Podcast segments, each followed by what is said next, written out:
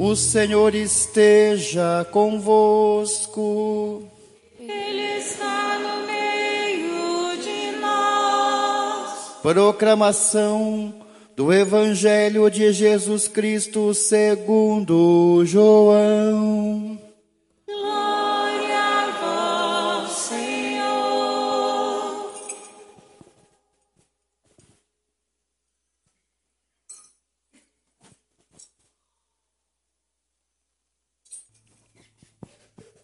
Ao anoitecer daquele dia, o primeiro da semana, estando fechadas por medo dos judeus as portas do lugar onde os discípulos se encontravam, Jesus entrou e, pondo-se no meio deles, disse: A paz esteja convosco. Depois destas palavras, mostrou-lhes as mãos e o lado. Então os discípulos se alegraram por verem o Senhor. Novamente, Jesus disse: A paz esteja convosco. Como o Pai me enviou, também eu vos envio. E depois de ter dito isto, soprou sobre eles e disse: Recebei o Espírito Santo. A quem perdoardes os pecados, eles lhes serão perdoados.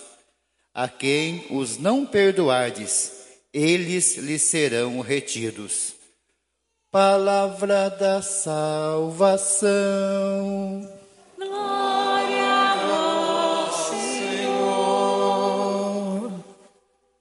Queridas irmãs, queridos irmãos, hoje nós celebramos nesta solenidade de Pentecostes o nascimento da igreja, a igreja que sai em missão.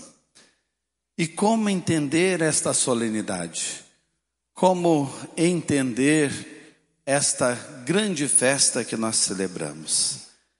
Primeiro, é preciso a gente entender a palavra Pentecostes, vem do número 50. Nós nos preparamos 40 dias para a Páscoa, vivenciamos todo aquele trido pascal, os dias principais de festa, e depois, por 50 dias, continuamos celebrando a Páscoa do Senhor. 50 quer dizer um tempo de preparação. Um tempo de preparação. Preparação para o quê? Preparação para a vida. Preparação para a missão do dia a dia.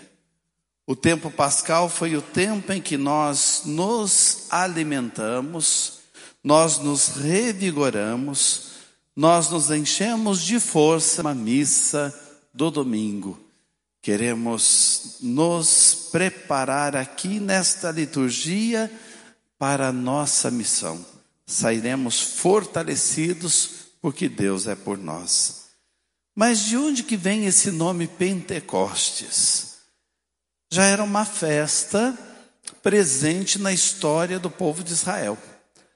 Pentecostes era a festa da lei. Para a gente recordar, Pentecostes lembrava o dia em que Deus entregou as tábuas da lei a Moisés. Então era a celebração da antiga aliança. Deus escreveu seus mandamentos em pedras que foram entregues a Moisés e dadas ao povo. O que, que seriam essas normas? Essas normas seriam como que placas indicativas. Até onde você pode ir e por onde você deve seguir. Mas as placas indicativas, elas ficam no lugar onde elas foram colocadas. Elas ficam onde elas estão. E com o tempo o povo foi sendo infiel àquilo que essas placas indicativas indicavam. O povo muitas vezes quebrou a aliança. E surgiu um profeta chamado Ezequiel dizendo o seguinte: Um dia Deus vai nos dar um coração novo e um espírito novo. E selará conosco uma aliança nova. E a lei de Deus não estará mais escrita na pedra, mas será inscrita no coração do ser humano, dentro de nós. Como que a gente poderia entender numa linguagem atual isso? Deus colocou um GPS dentro de nós, um Waze, ou o Google nos ajudando, o Google nos ajudando a chegar onde a gente precisa, dentro de nós. Um coração novo, um espírito novo, agora a lei inscrita na nossa alma, no nosso coração. E quem faz a gente entender isso? O Espírito de Deus, enviado por Jesus. Jesus diz: Eu vou colocar ao lado de vocês alguém que vai cuidar de vocês. Ele vai ensinar e vai recordar a vocês tudo que eu falei. E é então esse algo interior que vai acontecendo, é um movimento, um dinamismo interior. Mas às vezes você pode dizer, padre, eu não estou entendendo. Porque a gente precisa de analogias e de figuras para falar do Espírito Santo. Então, como traduzir isso na prática da nossa vida? Uma menina que se torna jovem e se casa, se torna mãe, às vezes a mãe dela diz o seguinte: Nossa, essa menina há pouco tempo era criança, como jovem, não cuidava nem do quarto dela, agora ela é mãe, ela está me surpreendendo. Ela dá vida pelo filho, ela cuida, ela não tem tempo mais para ela, é uma mãe exemplar. Se o filho está doente, acompanha, fica ao lado do filho até que o filho fique bem, acompanha as lições da escola. Que mudança naquela menina. É uma mudança de dentro para fora. É uma mudança de uma maturidade incrível que toma conta daquele ser que já não parece ser mais a mesma pessoa. É assim a ação do Espírito de Deus. Um outro exemplo.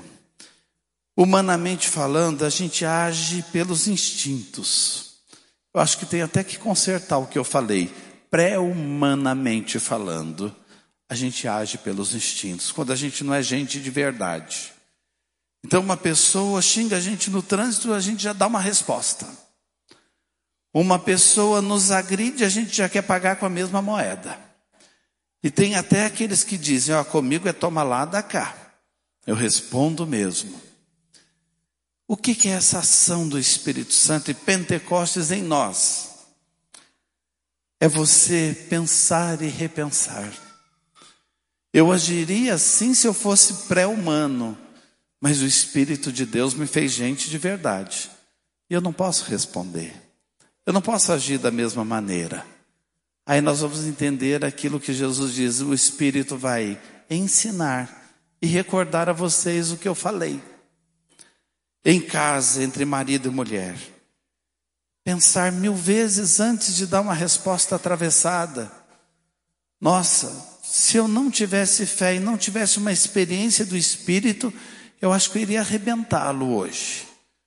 Hoje eu acho que eu ia perder a paciência, mas você tem Deus. O Espírito de Deus está em você.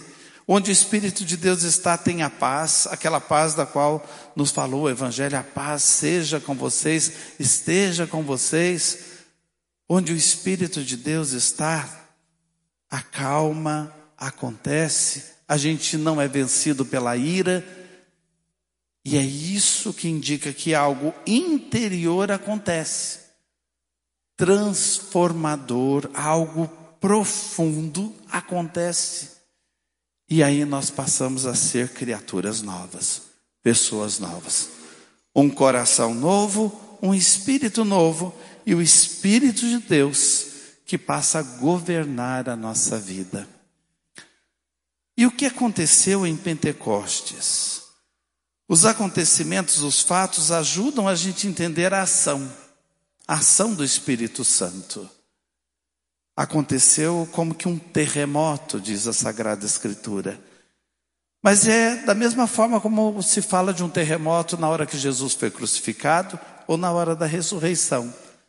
Não é um abalo sísmico, não é algo na terra geográfico, é algo no humano. Deus abalou as estruturas da humanidade. Como que balançou tudo. Tudo saiu do lugar para tomar uma nova ordem. É isso que acontece conosco sob a ação do Espírito de Deus. Um terremoto. Tudo vai ser transformado verdadeiramente, transtornado, e é maravilhoso quando isso acontece. Alguns dizem foi um batismo no Espírito, ou seja, batismo, a palavra grega quer dizer um mergulho no Espírito de Deus, e nós já não somos mais os mesmos Deus renova a partir das estruturas, porque Ele balançou as estruturas. Isso é fantástico, é maravilhoso, a experiência maior e mais profunda que o ser humano pode fazer de Deus e é a ação do Espírito. Uma outra coisa que acontece em Pentecostes, um vento impetuoso, um vento muito forte. Hoje é muito fácil a gente fazer essa comparação, porque quem mora em apartamento sabe do cuidado que tem que ter com o vento. A ventania vem e vai tirar tudo do lugar, portas não vão parar, janelas não param. E a gente tem que correr, mas também nas casas. Quanto mais alto, parece que o vento vai mais forte. E é assim também na vida espiritual. Quanto mais você alçar voos altos, mais você vai sentir esse vento do Espírito. E vejam que bonito.